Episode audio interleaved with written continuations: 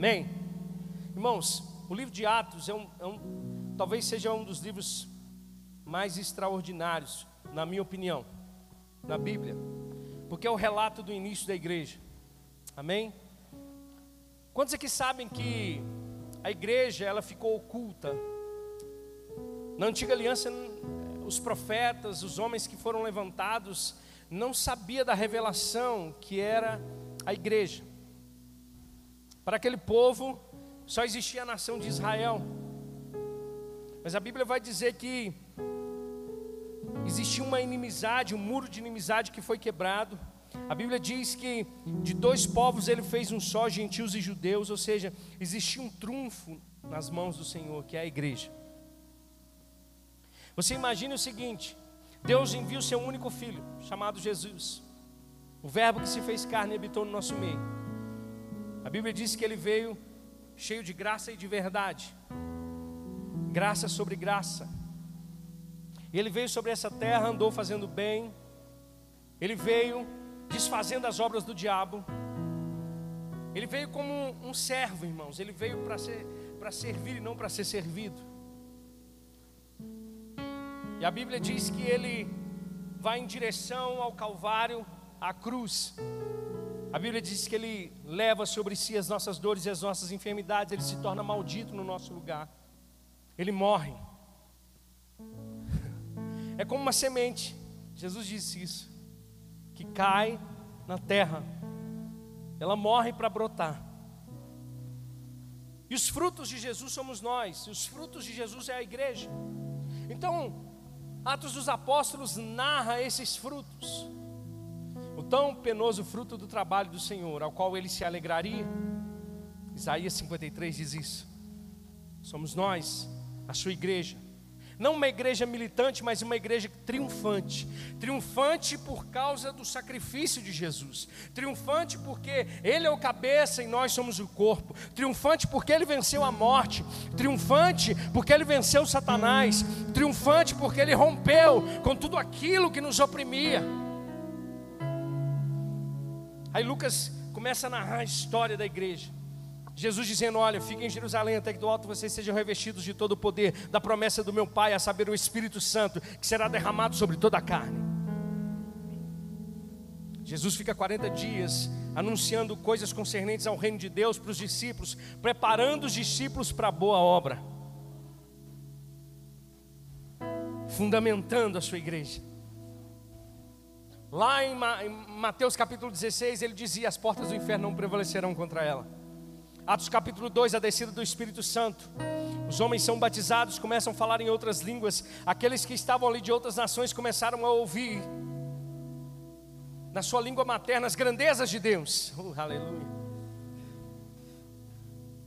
Eles começam a ficar atemorizados dentro deles, porque eles mesmos começam a perceber o engano e o erro do pecado e fala o que nós precisamos fazer para receber essa promessa, para receber a salvação. E Pedro se levanta e começa a anunciar a Jesus Cristo, aquele que veio, que morreu nas mãos dos ímpios, dos gentios, mas que ressuscitou ao terceiro dia, porque era uma promessa de Deus. E Pedro diz: Olha, arrependam-se dos seus pecados, se aproximem de Deus e recebam o Espírito Santo. Mas aí Atos capítulo 3 começa, irmãos. Porque o diabo nunca vai ficar satisfeito. Billy Graham diz: Eu li o último livro da Bíblia, da Bíblia, e eu sei que tudo vai ficar bem, ele já me disse. Mas o diabo é incansável, ele vai continuar tentando contra a igreja. Na semana passada eu falei, a igreja é essencial, o evangelho é primordial, mas nós precisamos entender e perceber que nós temos armas certas para poder lutar. Não uma luta a qual nós vamos militar no sentido de estarmos enfraquecidos, não, muito pelo contrário. Ei, se você é a habitação do Espírito Santo, meu irmão, você já venceu. Que diremos diante dessas coisas? Se Deus é por nós, quem será contra nós? Se Ele não poupou o seu próprio filho? Não tem morte, não tem espada, não tem guerra, não tem nada que possa impedir o avanço da igreja de Jesus Cristo sobre essa terra.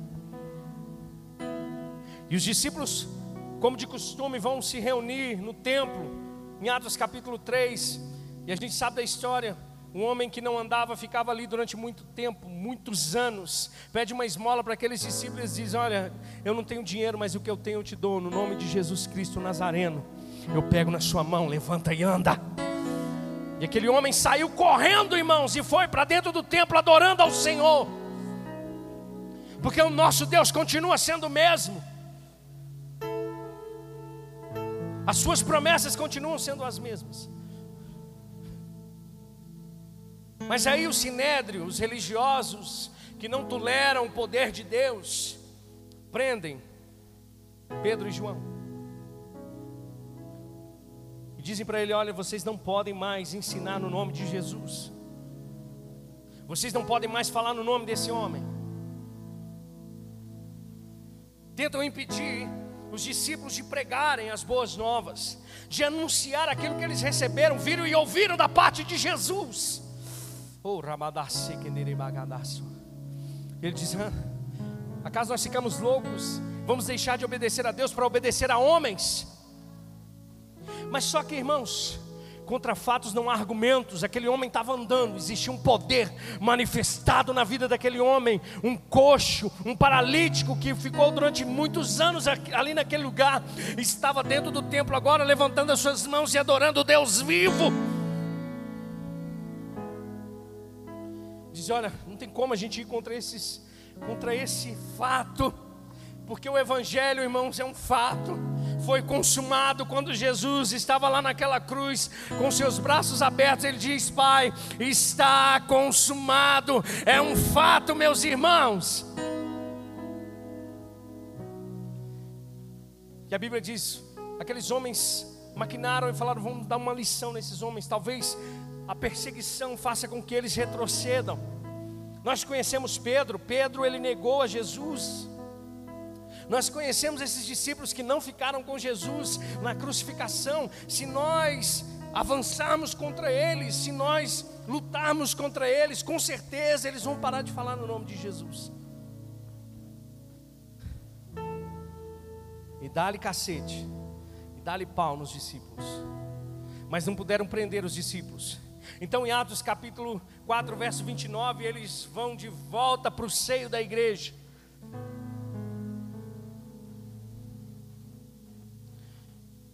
Igreja, irmãos, é lugar de refrigério. Igreja é lugar de fortalecimento. Igreja é lugar de renovo. Igreja é lugar de abastecimento. Igreja é lugar de unção. Igreja é lugar de graça, de ensino, de doutrina de unidade, de comunhão, de partir do pão, de serviço. Eles falaram assim: não tem como nós voltarmos para as nossas casas, vamos para o seio da igreja. Em Atos capítulo 4, verso 29, vai dizer: agora eles começaram a orar. Nós temos armas, irmãos, certas para vencer o inimigo, certas para vencer as perseguições, certas para vencer as frustrações. Já em Atos capítulo 4, os discípulos já estavam calejados e eles dizem: Agora, Senhor, considera as ameaças deles. Mas olha que oração poderosa, ousada.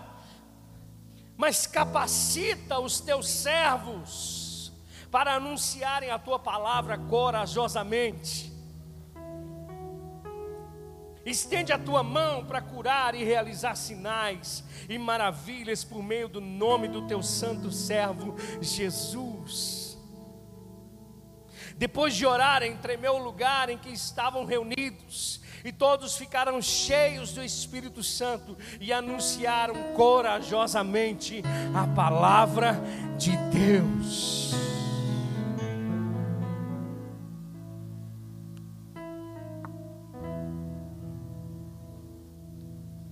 ao invés de recuarem, ao invés de retrocederem, ao invés de ir para suas casas, ao invés, ao invés de ficarem com medo, ao invés de, de se esconderem, foram buscar o Senhor, foram orar.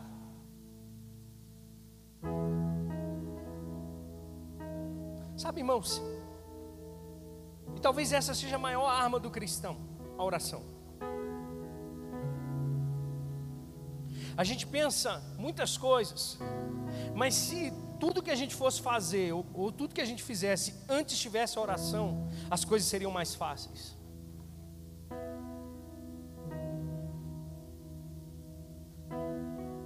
Parece que os discípulos entenderam, porque eles viam a vida de Jesus, uma vida de oração, irmãos. Até para Jesus escolher os seus discípulos, ele orou a Deus. Ele foi para o monte orar. A Bíblia diz que depois de muito trabalho, todos os dias, Jesus curando, ele saía, ia ficar a sós com Deus para orar. Isso começou a chamar a atenção dos discípulos, que lá em Lucas capítulo 11, vai, os discípulos vão dizer: Senhor, nos ensina a orar. Os discípulos podiam pedir tantas coisas, dizer, Senhor, nos ensina a pregar, nos ensina a expulsar demônio, nos ensina a fazer como o Senhor. Às vezes a gente passa uma luta danada para expulsar um demônio, o Senhor expulsou milícias.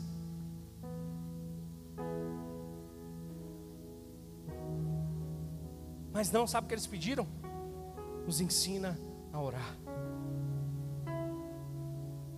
Existem chaves, irmãos, que vão mudar a nossa vida, e uma delas é uma vida de oração.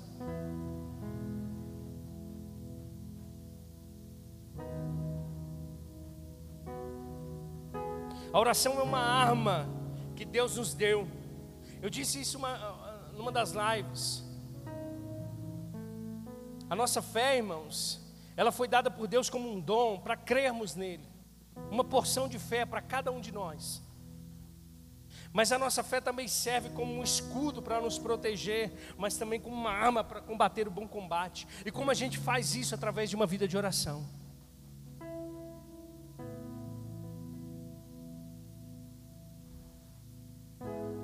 Samuel Chadwick diz o seguinte: a maior preocupação do diabo é afastar os cristãos da oração.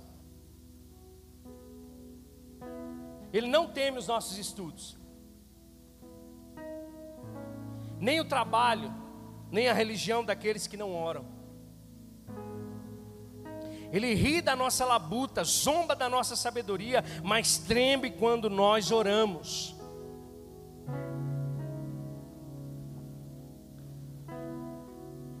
Uns nomes difíceis, né, irmãos?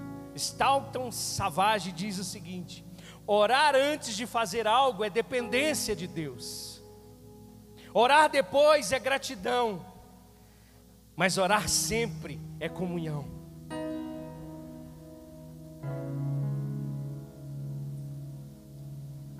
Então os discípulos entenderam, eles pensaram: o que, que a gente vai fazer? Vamos levantar um exército? Pedro disse: Cara, não adianta, eu cortei a orelha de Malco, você lembra? Jesus falou que nosso espírito não é, não é esse. O que, que nós vamos fazer então? Nós vamos levantar mais aliados? Cara, eu acho que isso não vai resolver. Jesus falou que se quisesse pedir a Deus uma milícia de anjos para poder protegê-lo e tirá-lo da, da, da cruz. Então o que a gente vai fazer? O que, que Jesus fez no Getsemane? No momento da maior angústia, a qual a sua alma estava tremendamente, terrivelmente abalada até a morte. Ele orou. E o que, que a gente fez? A gente dormiu. Será que a gente aprendeu então? O que, que a gente vai fazer? Vamos orar. Vamos orar. Orar é criar um ambiente para Deus produzir o um milagre.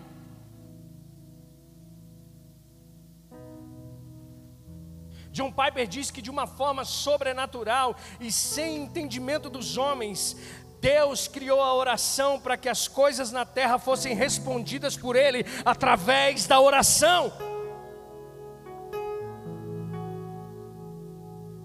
John Piper diz que a oração não é como um interfone de dentro de casa, que a gente fica pedindo como se um mordomo viesse nos atender. É como um walkie-talkie de um general que está pronto, irmãos, para lutar a guerra.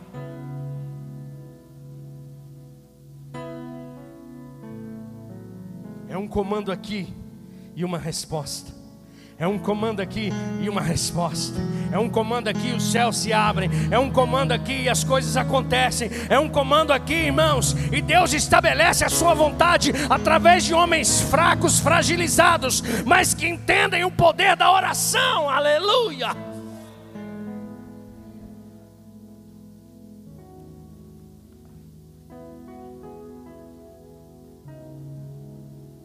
Os discípulos tanto isso que em Atos capítulo 6 começou a ter problema na igreja. A igreja cresce, toda igreja que cresce tem problema. As viúvas dos helenistas começaram a, não receber as cestas básicas, ficar com fome. E houve um grande alvoroço. E chegou a reclamação até nos pastores. Os pastores dizem: Olha, Vamos fazer o seguinte: separem sete homens cheios de, do Espírito Santo, de bom testemunho, de sabedoria, para eles servirem à mesa. Mas nós vamos permanecer na palavra e na oração.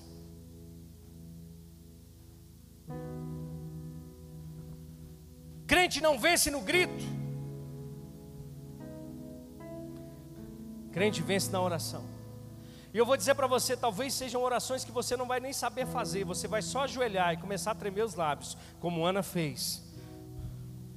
Você não vai ter nem, nem como argumentar, mas você só vai dobrar os joelhos. Eu vou dizer para você, quando você dobra os joelhos, irmão, você não tem noção do que está acontecendo.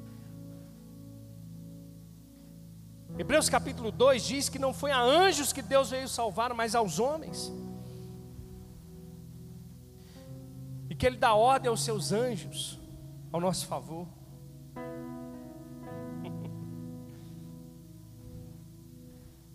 A nossa luta, irmãos, ela é vencida quando nós dobramos os joelhos e reconhecemos a soberania e o poder de Deus. As armas pelas quais nós devemos lutar começa com os joelhos dobrados.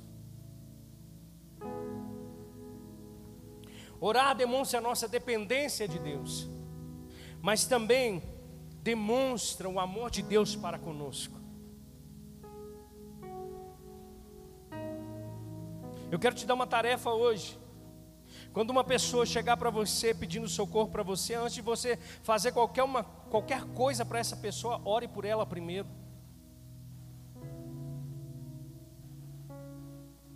Creia primeiro no poder de Deus depois na sua suficiência. A gente está trocando as coisas. Eu não estou dizendo que você, uma pessoa pede pão e você só ora e não dá o pão. Eu estou dizendo para você, a pessoa está te pedindo pão, demonstre o amor de Deus para com ela, orando por ela primeiro. Eu falei na, numa das lives com o Ebert, George Muller, ele leu a Bíblia 200 vezes, eu falei, 50 vezes delas de joelho. E perguntaram no fim da vida dele: O que você queria fazer antes de partir? Ele disse: Eu queria ler a Bíblia mais uma vez, porque eu ainda conheço pouco da excelência de Cristo. Um homem que atendeu 10 mil órfãos, que decidiu no coração não depender de homem nenhum a não ser de Deus. Dizem, irmãos, que ele tem um caderno com 50 mil orações atendidas.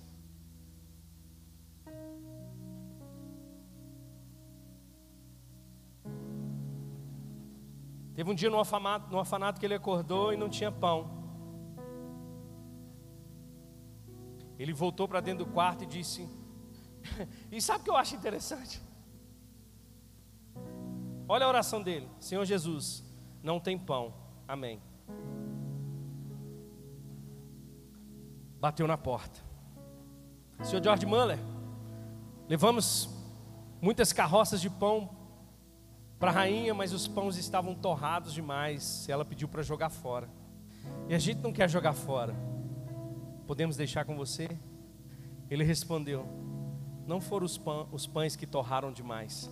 Foi Deus que ouviu a minha oração.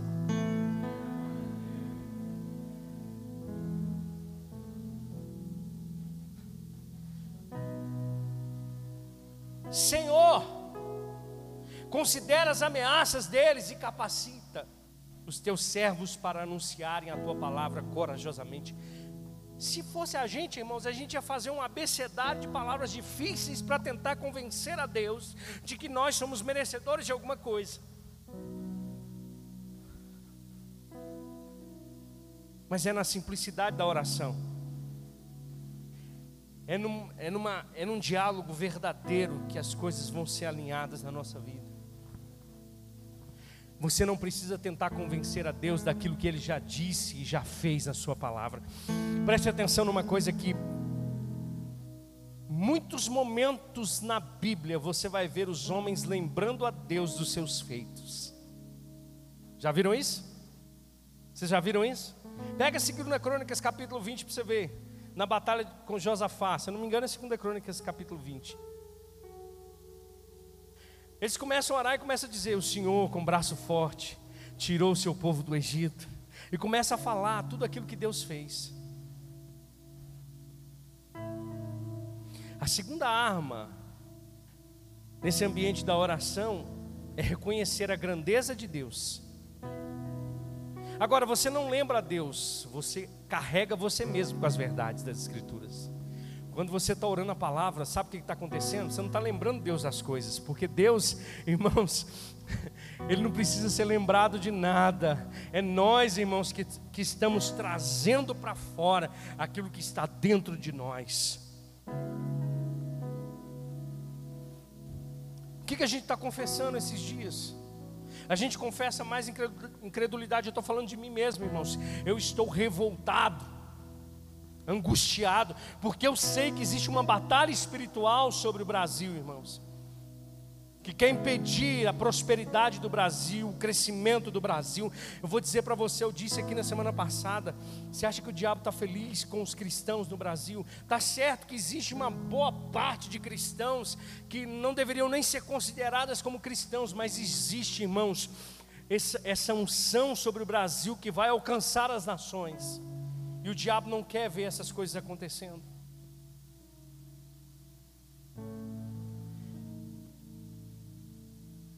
E a gente, irmãos, está perdendo a luta porque nós não estamos entendendo como lutar.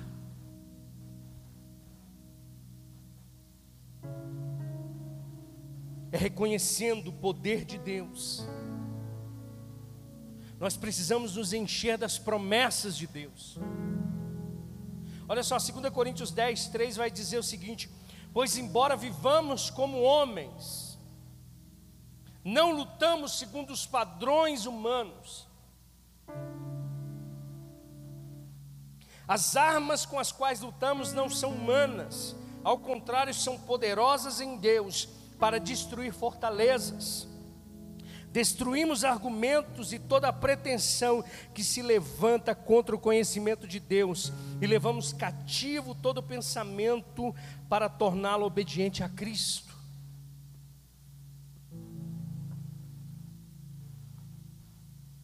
O que, que o diabo quer fazer com a gente? O diabo quer tirar o poder da nossa confissão, o poder da palavra do nosso coração. Ele quer gerar dúvida, incredulidade, ele quer gerar medo. Ele quer te deixar com pavor. Ele usa os pensamentos errados que, que nós ainda temos como arma para nos vencer.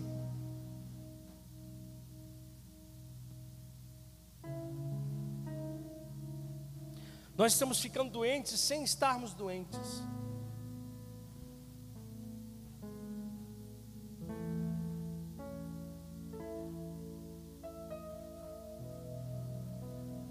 Mente.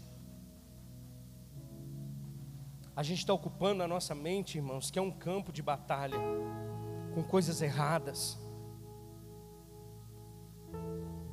É melhor você correr para a palavra, quando você abre lá a sua, a sua dispensa e vê que o negócio está baixando o nível, e você ir lá para a palavra e, e começar a ler: O Senhor é meu pastor e de nada eu tenho falta.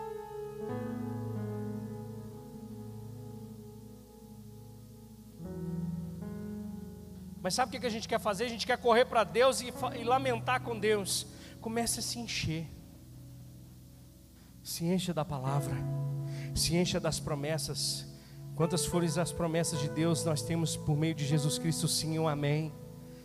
Se encha. O diabo vai perdendo espaço. Os relatórios negativos vão perdendo espaço. As incredulidades vão saindo. A verdade de Deus vai nos cobrindo, irmãos.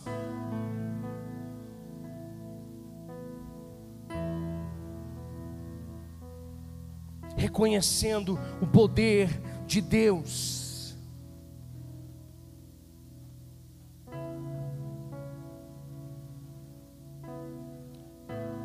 É assim, irmãos, que nós vamos testemunhar de Cristo. É assim que nós vamos testemunhar do poder de Deus. Olha só, abre comigo lá em 1 João capítulo 1. Eu gosto muito desse do início desse capítulo.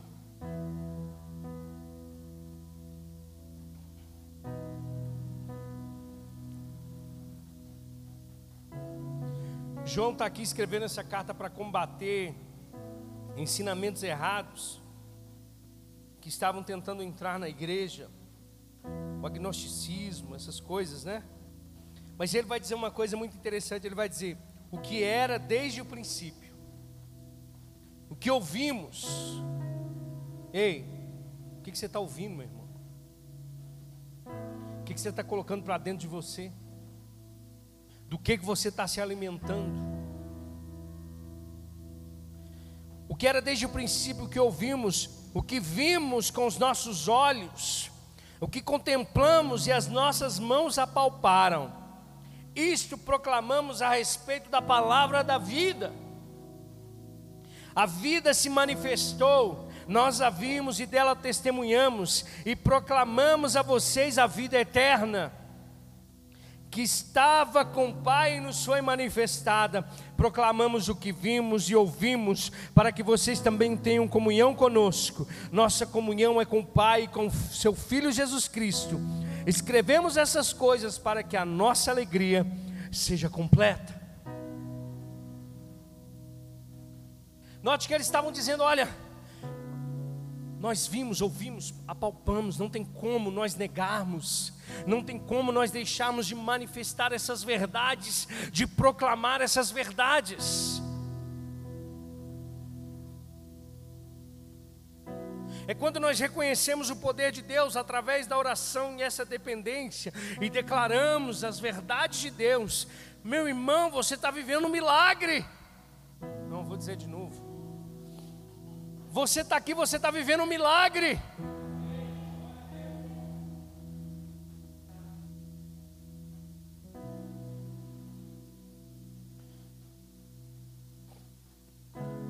Deixe a incredulidade para quem não conhece a Deus. Declare a palavra, manifeste a palavra, ore a palavra, fale a palavra, declare a palavra.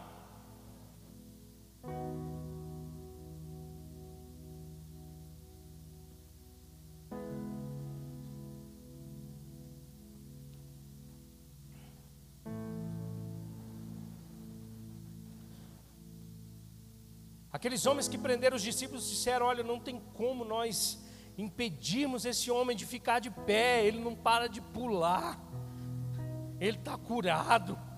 Nós estamos vendo o que esses homens fizeram, o que o mundo está vendo, irmãos, o que nós estamos fazendo a gente está se escondendo, a gente está com medo, a gente não fala mais do amor de Deus, a gente não fala mais de arrependimento, a gente não fala mais de pecado, a gente não fala mais de justiça de Deus, a gente não fala mais da graça de Deus, a gente só fala, irmãos, do medo que a gente tem desse Covid.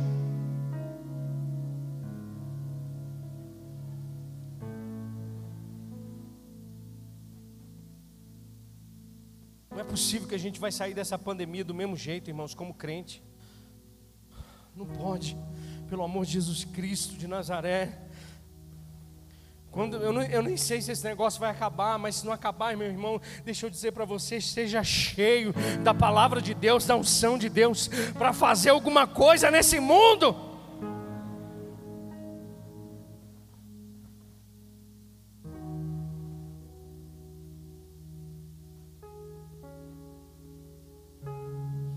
Falei que eu ia pregar uma, uma mensagem aqui, né? Que Deus não quer o nosso bem-estar acima de qualquer coisa.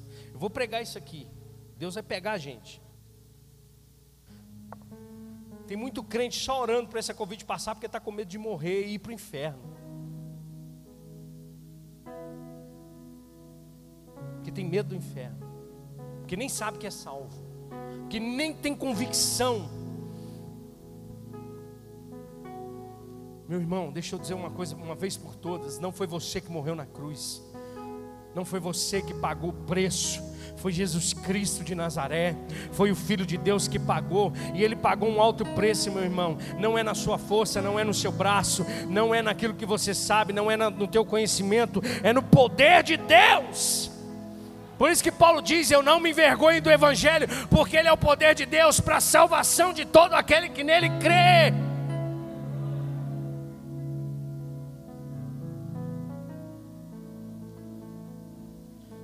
A gente não vai continuar só com as nossas reuniãozinhas gospel, cheia, ai que culto abençoado, eu vou embora para casa agora, vou deitar e dormir, não vou fazer nada durante a semana, só vou me deleitar nas promessas de Deus. Não, você vai sair daqui com sangue no olho, irmãos, entendendo o propósito de Deus para a tua vida. Quantas pessoas Deus tem colocado diante de você, para você socorrer e você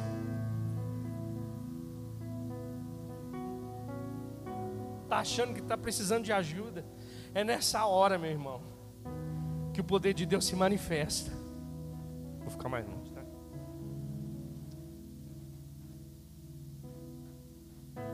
Ah, mas é eu que estou precisando, Jesus, o senhor não está vendo. E Deus está dizendo: é no meio da tribulação que você está perseverando. E isso vai produzir em você uma fé. Isso vai produzir em você maturidade. Isso vai produzir em você um caráter aprovado. É nesse lugar que você está passando agora, é que você vai ser guiado pelo Espírito. E lá no final, você vai sair cheio do poder do Espírito. Não foi isso que aconteceu com Jesus? A Bíblia diz que depois que ele foi batizado no Jordão, ele foi impelido, guiado pelo Espírito para o deserto para ser tentado.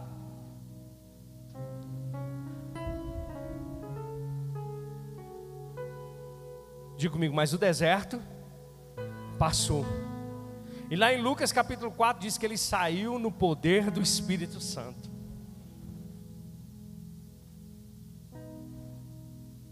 Não, pastor, eu só quero a minha vida normal, a minha vidinha normal. Não tem como você viver uma vidinha normal. Com Jesus, não. Terceira coisa, a unidade da igreja com um propósito de fortalecimento. Vou encerrar, tá, irmãos? Vou ser breve. A Bíblia diz que eles não se dispersaram, mas eles se ajuntaram para orar juntos, para buscar juntos.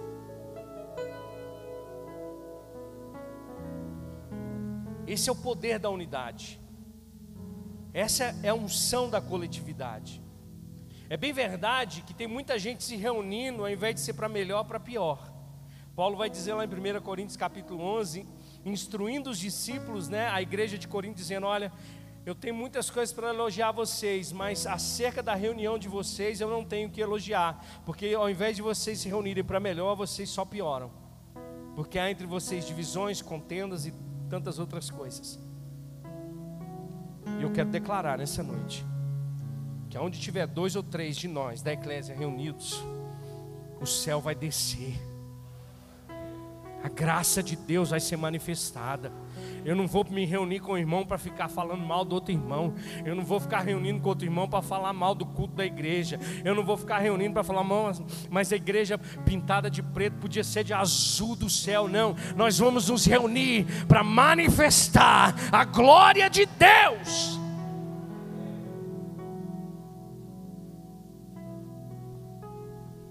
Para ser cheios, para ser impactados sim pela palavra para sermos movidos. E por último, a Bíblia diz que o resultado da oração desses homens, a partir do momento que eles dependeram de Deus, reconheceram do poder e estavam unidos, eles foram cheios do Espírito Santo.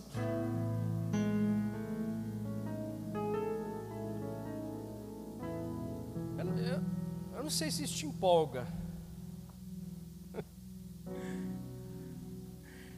Mas sabe aqueles tem celular que tem um carregador turbo. Tem uns que você coloca, por exemplo, está 20%, você coloca lá, fica 3 horas recarregando. Mas aí quando você coloca no carregador turbo,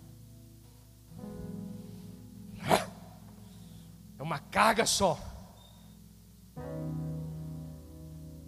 Eu quero declarar isso sobre a sua vida hoje.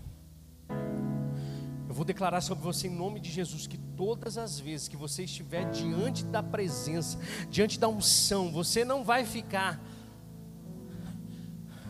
Não, você vai ser cheio, você vai transbordar da graça, do favor e do poder de Deus, meu irmão. Você vai se movimentar como nunca se movimentou. Coisas que você não fazia, você vai começar a fazer por causa da unção de Deus que está sobre a tua vida.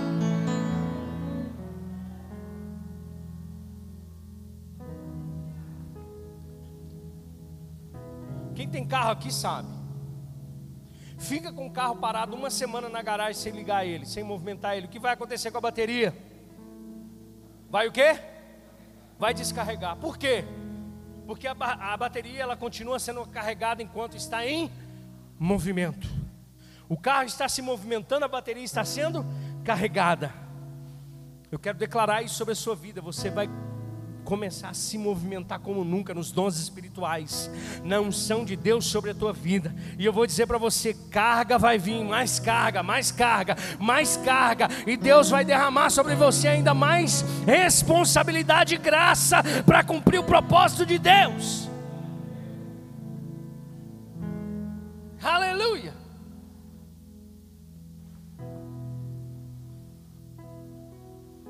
É porque ainda não tem tempo, mas nós já declaramos aqui, irmãos, não é por religiosidade. Essa igreja vai estar aberta todos os dias.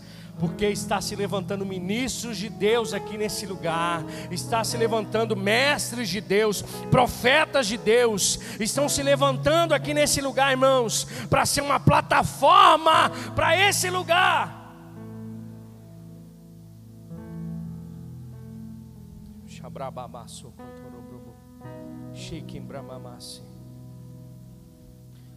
Esses jovens vão pegar fogo. Não, irmão, chega, chega, chega, chega. Dá um basta. Dá um basta na morosidade, dá um basta na preguiça, dá um basta nas desculpas, dá um basta. Se encha do poder de Deus, se encha do Espírito Santo de Deus.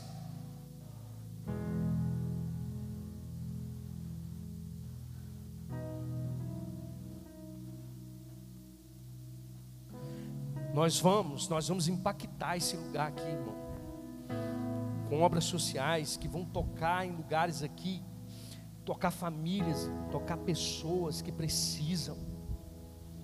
E Deus vai levantar empresários, Deus vai levantar pessoas para poder bancar, por causa de um amor a, essa, a essas almas. E não vai ficar somente no assistencialismo, o poder do Evangelho de Deus vai chegar nessas pessoas. Deus vai colocar ferramentas nas suas mãos. Deus vai colocar pessoas diante de você, pessoas de alto escalão. E tenha percepção no seu espírito, porque vai ser nesse momento que chaves vão virar para tocar famílias, para tocar pessoas que precisam, por causa do nome dEle.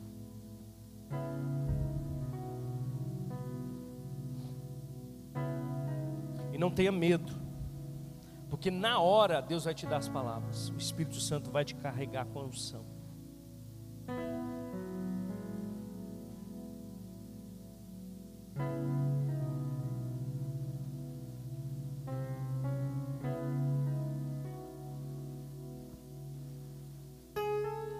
Não está brincando. Existem armas certas para nós lutarmos.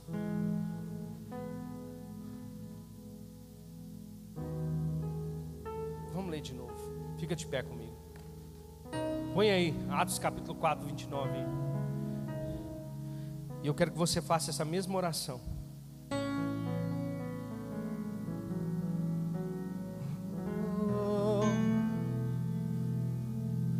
Faz aí. Lê aí você. Faça essa oração agora. Diga assim: Agora, Senhor, considera as ameaças deles e capacita os teus servos para anunciarem a tua palavra corajosamente. Estende a tua mão para curar e realizar sinais e maravilhas, por meio do nome do teu santo servo Jesus. Depois de orarem, tremeu o lugar em que estavam reunidos. Todos ficaram cheios do Espírito Santo e anunciavam corajosamente a palavra de Deus.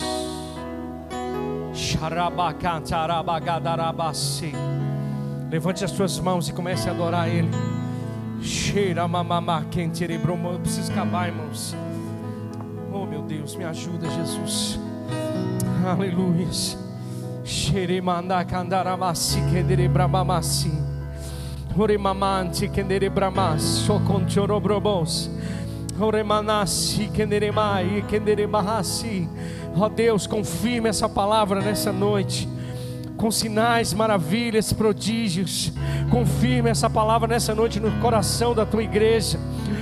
Confirme essa palavra nessa noite no coração dos teus servos, dos teus filhos, Pai.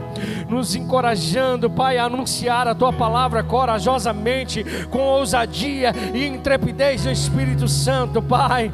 Nos capacita a alcançar os perdidos, nos capacita, Pai. Oh Deus, com as ferramentas certas, nós nos dobramos e reconhecemos o teu poder, a tua glória, a tua majestade, o poder que está sobre a igreja igreja, sobre os teus filhos, sobre os santos. Nós declaramos em nome de Jesus. Em nome de Jesus. Em nome de Jesus. Amém. Aleluia. Glória a Deus. Vamos precisar encerrar, amém? Oh Deus, eu queria ficar aqui, irmãos, eu juro. Ai, que vontade de pregar mais, que vontade de encher do Espírito Santo, de pular, de rodopiar aqui, irmãos.